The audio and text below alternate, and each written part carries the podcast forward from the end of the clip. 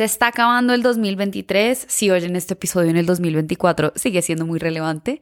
Pero lo que quiero hacer en este episodio es contarles un poco de las lecturas, mis lecturas favoritas, tal vez del 2023. Creo que decía esto en el taller hace, hace poco, en un taller que hicimos de, de journaling, que siempre, siempre tenemos como el sesgo de las cosas recientes. Entonces, cuando a uno le dicen, por ejemplo, como analiza tu año, uno tiende a pensar como en lo que pasó en los últimos tres o cuatro meses, que es como lo más reciente y de lo que más se acuerda. Entonces, y pasa igual con los libros. ¿Cuál ha sido el mejor libro que te leíste este año? Estaba revisando mi lista y viendo un poco como qué fue lo que leí en enero y era como, ay, sí, ¿verdad? Que esto es de este año. Entonces, pues acá estoy parada enfrente de mi biblioteca que es un sueño hecho realidad, de verdad que me soñaba con tener este espacio en mi casa porque como saben, amo, amo, amo los libros, entonces estoy muy feliz de poder estar acá parada viéndolos todos y estar como rodeada de estos grandes acompañantes que también son los libros. Entonces, antes de, de empezar con el resumen, y creo que de esto van a salir varios episodios, lo primero que quiero decir es que realmente el número de libros leídos este año no es tan importante. Pienso que la gente siempre nos presiona y nos pregunta como, bueno, ¿cuántos libros, te leíste en este año? Y creo que la pregunta más allá de cuántos es qué aprendiste en este año. Si te leíste dos libros o te leíste un libro, pero realmente fue súper transformador, pues perfecto. Eh, con eso es suficiente, pero si te leíste 30 y tal vez ninguno te dejó un aprendizaje importante, pues creo que ahí está algo por revisar. Y la otra cosa que quería decir de este tema, antes de entrar ya como a los libros puntuales, es que yo creo que a veces uno no se da cuenta de los aprendizajes que le traen los libros, porque uno apenas acaba, pues ya termina de leer el libro y lo guarda, y la gente es como, ¿y qué aprendiste? Y, y creo que los, los aprendizajes y las enseñanzas se demoran bastante tiempo en como procesarse en entrar a nuestra cabeza y lo que yo me he dado cuenta, entre más libros leo, es, y entre más aprendo, es que realmente los libros salen en un momento cuando hay algo en una conversación que se vuelve como casi que un, un, trigger, un gatillo ahí, que se dispara y nos hace decir, ah, cierto que yo lo leí en este libro. Entonces, eso ha sido algo súper interesante. Tal vez cuando uno cierra el libro, si le, hacen, si le dicen, bueno, diga un resumen, uno no tiene como todas las herramientas y toda la información y pues no pasa nada pero creo que mm, lo importante es que cuando estemos teniendo otra conversación va a generar un trigger y seguramente nos vamos a acordar de lo que decía el libro.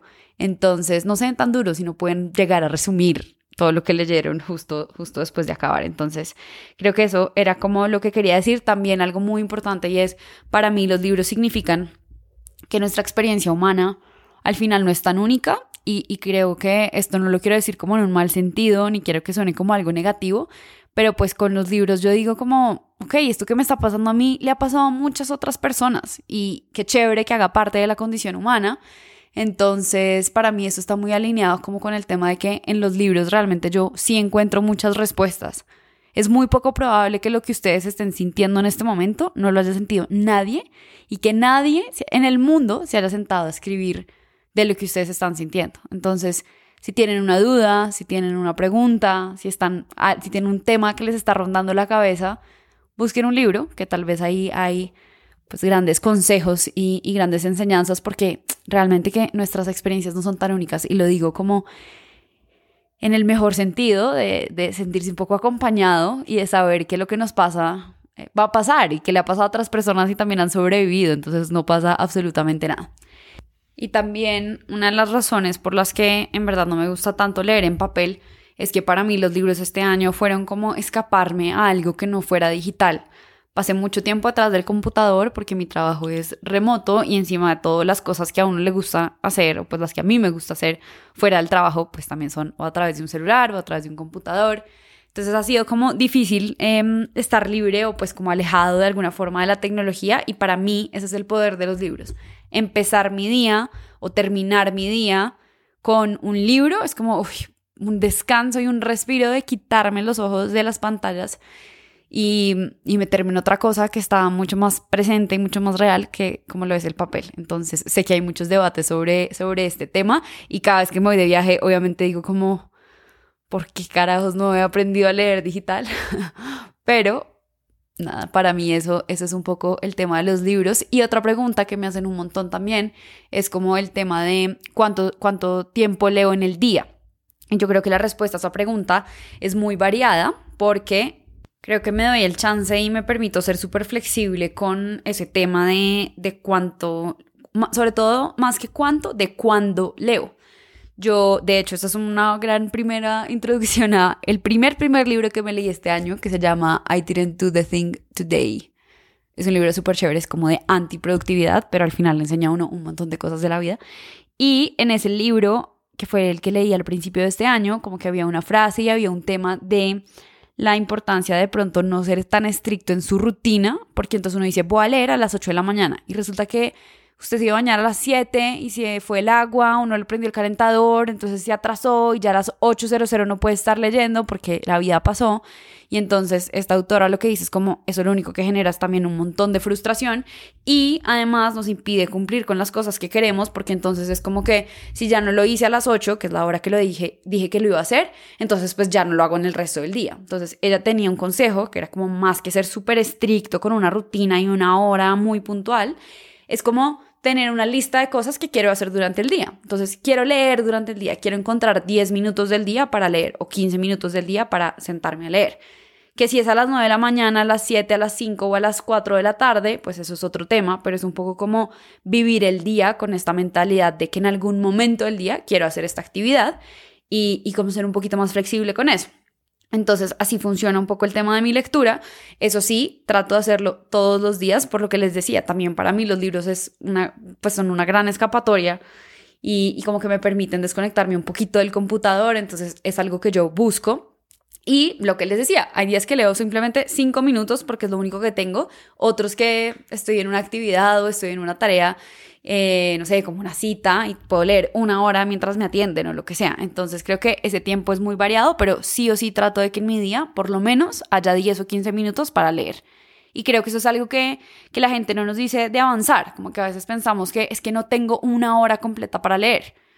Y es como, no, nadie nos está pidiendo que leamos una hora seguida. Tal vez tienes una agenda súper ocupada y un día muy apretado y encontrarle una hora se siente como una tarea de misión imposible pero pues seguramente sí puedes encontrar 5 o 10 minutos que le restas a algo como Instagram para sentarse a leer.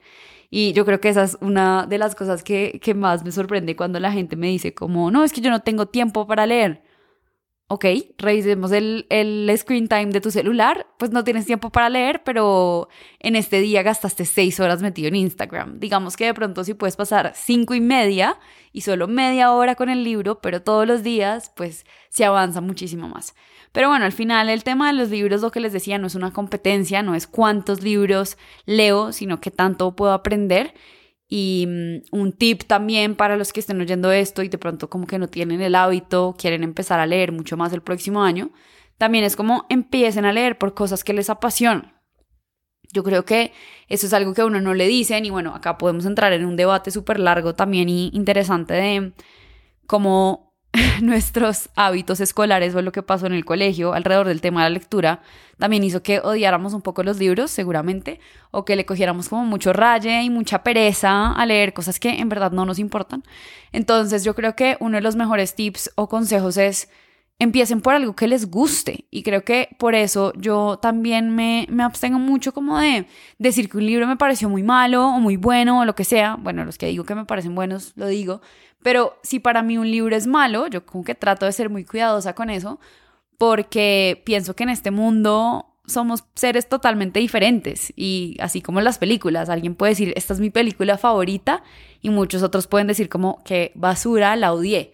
Entonces, yo creo que lo que a ustedes les apasione, el tema que les dé curiosidad, el tema que les guste, puede ser astronautas, puede ser eh, psicología, pueden ser novelas, pueden ser historias de ficción, lo que sea.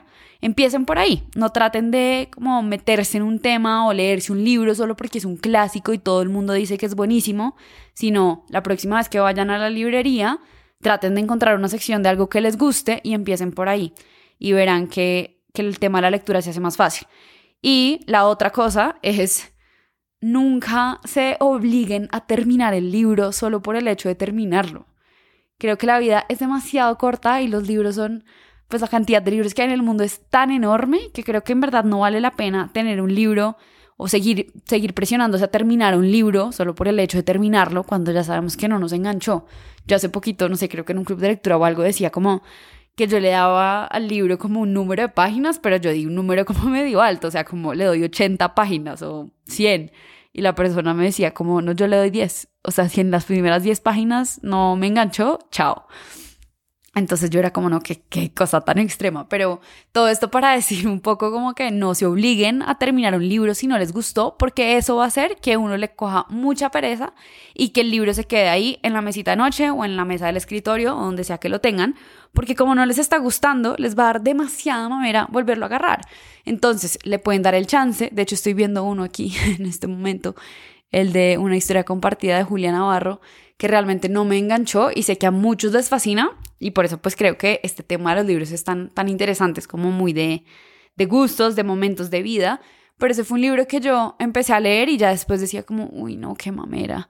Para mí los libros se tienen que sentir como, ya quiero llegar a leerlo otra vez, ya quiero llegar a cogerlo otra vez. Entonces, está perfecto renunciar a los libros. Yo sé que para muchos puede ser una tarea complicada, pero lo que les decía, la vida es demasiado corta para quedarse uno enganchado en un libro que no le aporta o que no le interesa.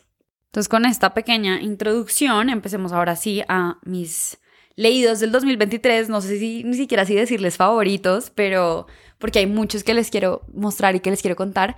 Y para darles como una, mm, un insight aquí de cómo funciona la dinámica, lo que voy a hacer es, estoy aquí para al frente de la biblioteca, voy a agarrar el libro que me haya leído este año y voy a contarles como los insights o lo que subrayé del libro y lo que me, me pareció más interesante. Entonces, ténganme ahí chancecito. Yo creo que algo, ah bueno, otra cosa, hay mucha gente que no le gusta, por ejemplo, subrayar el tema de los libros porque sienten que los van a dañar, pero para mí es todo lo contrario. Yo antes era igual, entonces no juzgo a nadie, yo antes era como, no, los voy a dañar, bla, bla, bla. Pero hoy entiendo que son míos y por eso de hecho odio prestar los libros porque es como yo anoté cosas ahí o yo resalté cosas ahí. Entonces, bueno, tampoco soy tan salvaje como para escribir encima del libro, pero pues le, pongo post-its a veces o le pongo pues banderitas y cosas así. Entonces, creo que eso hace que los libros sea mucho más fácil volver a los libros, ¿saben? Porque a veces como cuando uno lo abre y es simplemente un libro en blanco, es muy difícil como acordarse de, mm, de lo que a uno pues le llamó la atención en ese momento. Entonces yo por eso veo como eso como una herramienta, poderlo subrayar. Entonces, empecemos por el que les venía contando, que me parece súper chévere, el de mm, I didn't do the thing today bueno, hay disclaimer, y es que leo muchos libros en inglés, no todos están en español, lastimosamente, pero pues también parte de la idea de todo por contar es que si tienen algún reto con el tema de leer en inglés, pues poder como bajar ese conocimiento y acercarlo mucho más, contarles de los autores, entonces pues no se preocupen, em, igual les voy a dar como los insights principales. A ver, ponemos esto, este micrófono está como encartoso el, el concepto y la idea que se me ocurrió, pero pues la verdad es que quiero que este video, que este podcast, perdón, que casi que sin editar y que se sienta como lo más orgánico posible. Entonces empecemos por este, de I Didn't Do the Thing Today. Este libro lo escribió Madeline Dorr y les va a contar también un poquito la historia de por qué lo compré. Yo, yo creo que soy muy mala cuando la gente me dice como, bueno, ¿y cómo escoges tus libros? Yo la verdad es que ni siquiera leo bien ni la portada ni la contraportada. O sea, yo realmente como que juzgo mucho el libro por su portada, lo siento, pero es verdad. Y em, pues no me detengo mucho como ni a leer el contenido, ni a leer nada de lo que está pasando en el libro. La verdad es que para mí es como de feeling. Si yo, por eso creo que es muy importante la primera frase que está en el libro, ¿saben? Como la, en la portada, la primera frase que aparece ahí es lo que a mí me, me llama la atención o me quita de un libro. Entonces, no tengo realmente así como un método muy puntual de cómo hacerlo, sino que más bien leo eso y, si me parece chévere, pues ya, nada, de una, eso es suficiente para, para empezarlo a leer.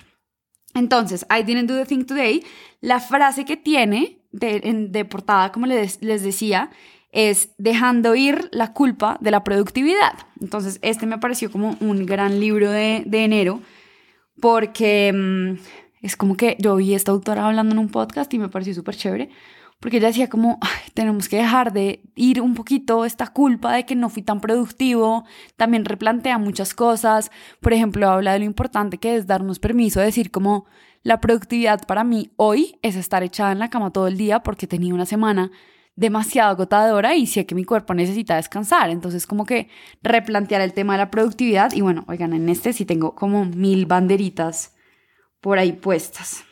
Bueno, yo creo que sí, toca hacer como un par de pausas ahí para encontrar las frases que quiero, pero les quiero contar sobre esta primera de este libro de I Didn't Do the Thing Today. Y la frase dice, el trabajo productivo no es únicamente el que nos da plata, también se refiere a las cosas que nos traen satisfacción emocional o un sentido de logro, como por ejemplo renovar nuestra casa, cocinar para las personas que amamos o estudiar. Creo que esto es súper, súper importante porque, por ejemplo, este tema de cocinar, a mí me marca mucho este, me gustó mucho este cocinar para las personas que amamos, como que también estoy siendo productiva cuando estoy haciendo algo que me da satisfacción, que no necesariamente está relacionado con el mundo laboral. Uf, esta parte también súper buena. La productividad nos dice que tenemos que vivir secuencialmente, pero nuestros días, muy rara vez, se desarrollan en un orden perfecto. No solamente cada día cambia, pero también nosotros y las cosas que están a nuestro alrededor cambia con los días. Entonces, esta también, ah, bueno, acá también dice otra parte súper interesante que es la productividad hace que nuestros días sean más angostos y la creatividad los expande. Entonces, ella acá está diciendo como que en vez de vivir vidas productivas, deberíamos vivir vidas un poco más creativas. Y ella dice, la creatividad puede ser el, el antídoto para la ansiedad, la culpa o la vergüenza que sentimos cuando nuestros días como que cambian y no se desarrollan como los habíamos planeado inicialmente. Uy, este también a mí me pegó súper duro porque como ya venía diciendo todo el tema de la importancia de vivir de una forma creativa, que además es como la creatividad no es algo que hacemos, sino la forma en la que vivimos nuestra vida. Ella habla acá, por ejemplo, de la importancia de no tener todo nuestro día planeado y para mí esto fue difícil de entenderlo porque realmente les puedo decir que hasta las reuniones del fin de semana o las comidas con amigos, familia, lo que sea, yo las pongo en mi calendario. Y pues eso es algo que he tratado como de venir cambiando, tal vez no cambiando, pero sí siendo un poquito más flexible y como dando, dando espacio para lo que ella dice acá, que es planear cada segundo de nuestro día, hace que no tengamos espacio para deleitarnos, para sentir pues joy o como felicidad, no sé, esta palabra es difícil de, de definir, pero como, sí, tal vez felicidad de alguna forma, emoción o posibilidades. Entonces es como que... Mm, ah, ella dice acá también, los mejores días que ella ha encontrado que sus mejores días no son los que en los que cumple y digamos que tacha todo lo que puso en su lista de tareas, sino los que ha experimentado algún tipo de sorpresa o una nueva idea o que ha tenido que desviarse el camino y se encontró, no sé, una pastelería que le encantó y paró y comió algo ahí. No sé, como que ella también dice este tema de la importancia de dejarle espacio a nuestra rutina para la flexibilidad y para que nos pasen cosas.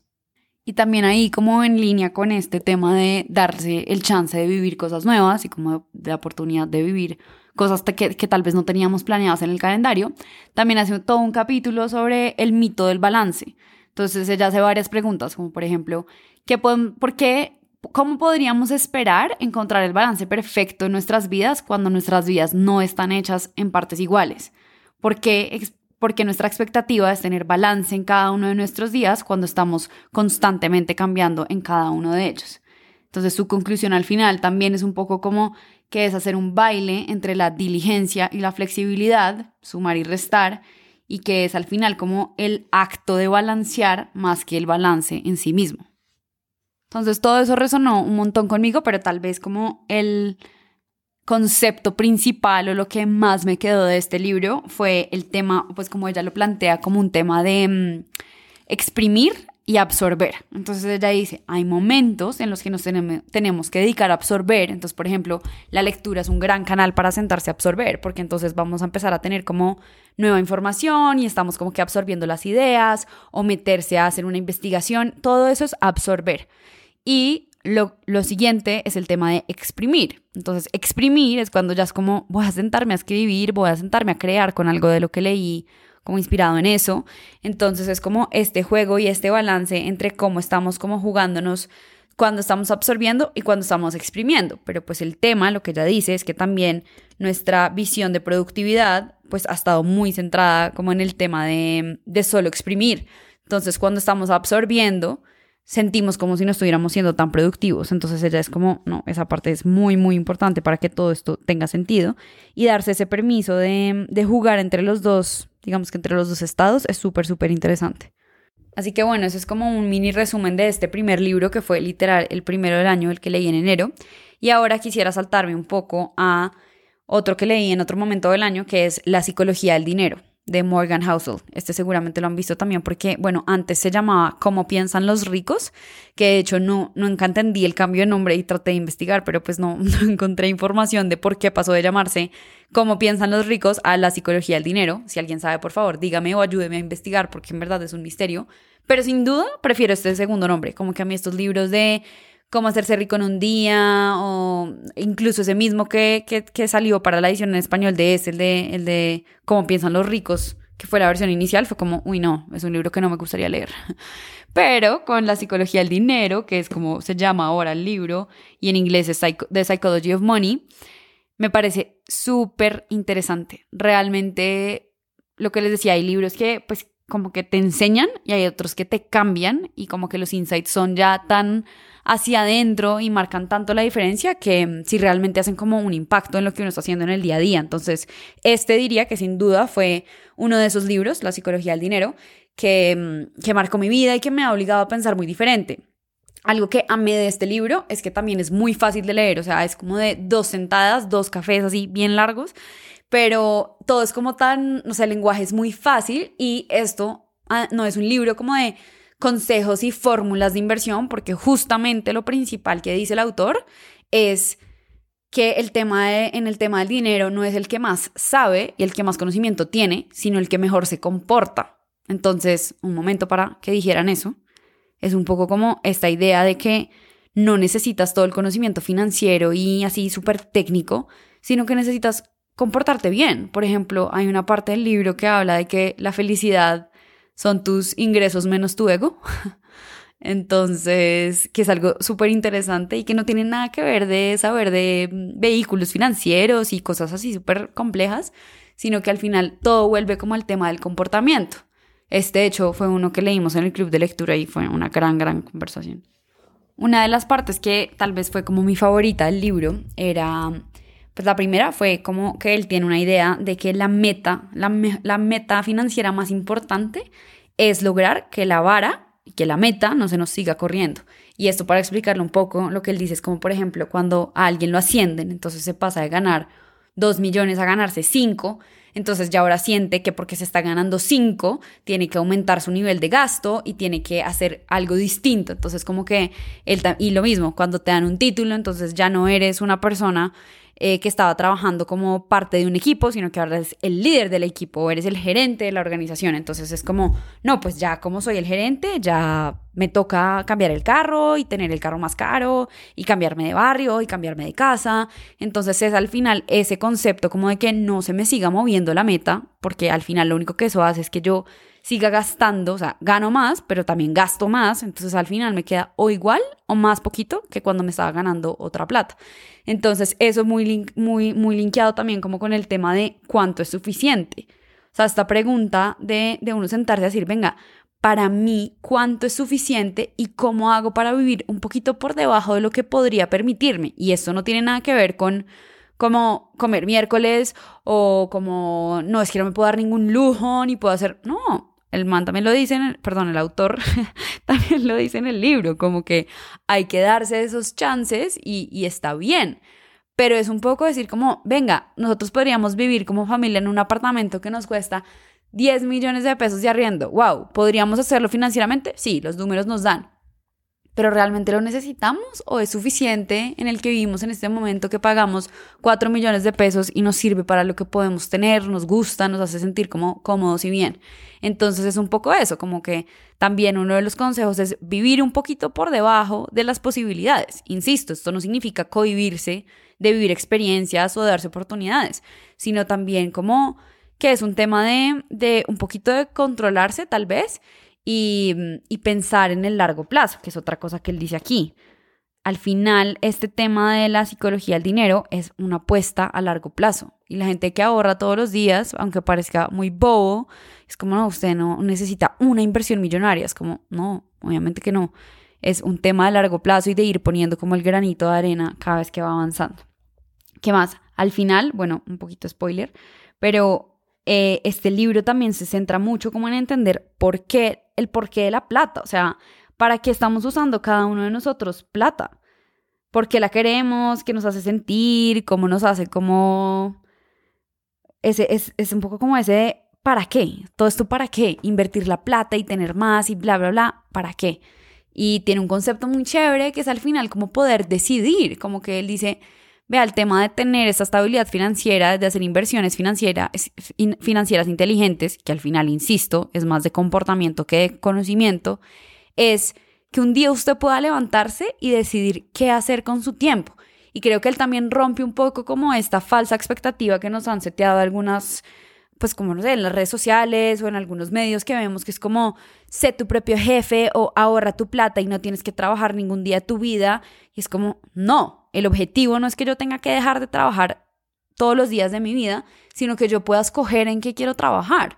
O sea, al final este tema como de la libertad financiera, digamos que no me encanta el término, pero pues pongámoslo así porque es como fácil de entender, no es para que yo esté en una playa todo el día leyendo, que me encantaría, pero pues como que no, es que yo no, yo hago esto para no tener que trabajar. Él dice como, no, usted está haciendo esto porque seguramente va a tener que seguir trabajando, pero puede trabajar en lo que le gusta, puede darse el chance de explorar otras cosas que no necesariamente son como el ingreso neto y monetario, porque usted ya está cubriendo eso con otra parte. Entonces es un poco como ver esto de de la, o sea, de tener como un buen comportamiento financiero, una buena relación con la plata, desde esta perspectiva de que lo que me va a facilitar eso es que yo sea feliz, que el día que el trabajo me sepa a cacho, no me tenga que, no, no, tenga que sentir que estoy como absolutamente, digamos que aprisionado, eh, inhabilitado para poder salirme del trabajo, como no puedo renunciar porque literalmente es mi única fuente de ingreso. Entonces creo que es importante también como verlo por ese lado y pues fue, fue lo que a mí me marcó. Al final no es hacer todo esto, no es ahorrar, no es tener una buena planeación financiera para que yo un día pueda dejar de trabajar, sino para que yo un día me levante y pueda decidir en qué quiero trabajar y qué quiero hacer con mi tiempo. Como que al final ese es el gran porqué que está detrás de todo esto. Y habla también unos conceptos súper interesantes de, de la suerte. Él dice como en la vida hay suerte y eso hay que aceptarlo. También habla de cosas como que las decisiones financieras más importantes uno no las toma con un asesor financiero viendo qué es lo que le da más retorno y haciendo los cálculos de lo que da el Excel, sino que al final del día las decisiones financieras se toman en la mesa del comedor y con la idea de, que si el, pues del, el, camino que estoy tomando me va a dejar dormir tranquilo o no. Y si se lo puedo explicar a mi familia y si haciendo este movimiento voy a estar en paz o no voy a estar en paz. Entonces creo que es un tema muy práctico, sin duda cosas, o sea, este no es un libro, digamos que de tips financieros, entonces como que no tengan esa expectativa de que el libro les va a dar fórmulas o tips, ni siquiera tiene tips de ahorro, o sea, es más como tips de vida, de decir como, venga, viva un poquito por debajo de lo que usted, de sus posibilidades, pregúntese y pregúntele a su familia cuánta plata es suficiente y al final entienda que todo esto es para tener un poco más de libertad y que en un momento de su vida usted se despierte y básicamente pueda decidir qué quiere hacer con su tiempo. Entonces, esos son como dos de los libros. Bueno, creo que también quiero ser consciente de la extensión de los podcasts, así que este va a ser el primer episodio. Algo que quiero que pase, y pues porque soy consciente de que por más de que lea un montón de libros, no voy a poder leerlos todos, y seguramente se quedarán fuera de esta lista unos grandes libros que algunos de ustedes hayan leído. Entonces, en mi perfil de Instagram, en arroba todo por contar, encuentran el link de un grupo de WhatsApp donde mi expectativa es recibir un voice note de ustedes contándome cuál fue el mejor libro que se leyeron este año y diciéndome qué aprendieron de ese libro. Yo después voy a coger todos esos voice notes, los pego y queda un podcast colaborativo para, para que podamos justamente como apalancarnos de lo que la gente ha leído y pues conocer otros libros que tal vez queramos leer el siguiente año. Entonces los espero en arroba todo por contar y cuéntenme qué opinan de este formato.